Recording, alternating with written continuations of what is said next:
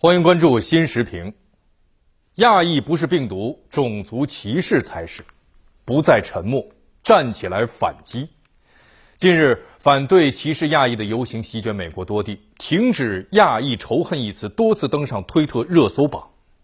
愤怒的呐喊为亚特兰大市枪击案的六名亚裔受害者而发，更是少数族裔长期遭受不公平待遇积怨的集中爆发。种族歧视悲剧反复上演，扯下了美国人权状况的遮羞布。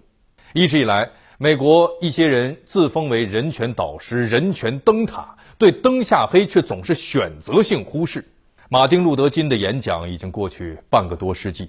但弗洛伊德们仍然在不能呼吸的哀嚎中痛苦死去。九幺幺事件已经过去近二十年，但美国穆斯林依然蒙受着污名化对待。新冠肺炎疫情发生以来，一些美国政客为甩锅、推责、散播虚假信息和种族歧视言论，让无辜的亚裔群体成为受害者。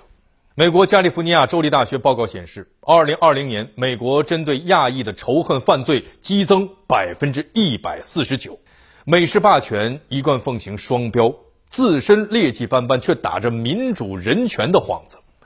对别国人权状况说三道四，行干涉主义、霸权政治之时，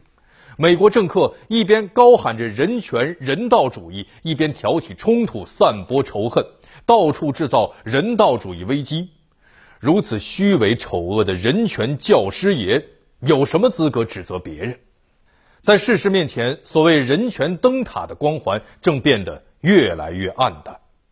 刚刚闭幕的联合国人权理事会第四十六次会议国别审议期间，一百一十六个国家的代表和有关国际机构对美国人权状况进行了评议，以各种形式对美国提出了三百四十七条人权改进意见，囊括少数族裔就业、极端贫困人口生存、农村社区卫生设施缺乏、枪支暴力等各个方面。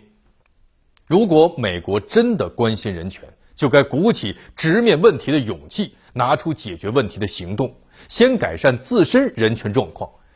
长期以来只照别人不照自己的所谓人权灯塔，该照照自己了。